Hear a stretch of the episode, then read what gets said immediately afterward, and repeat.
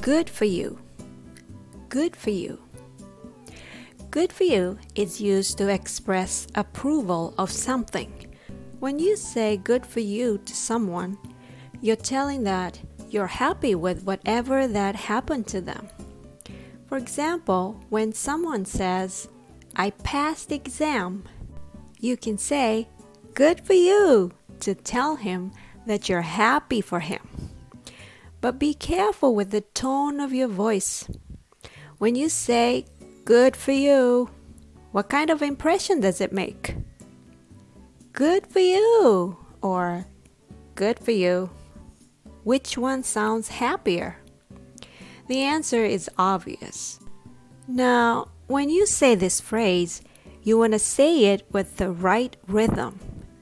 Ta da ta. Good for you. Ta da da.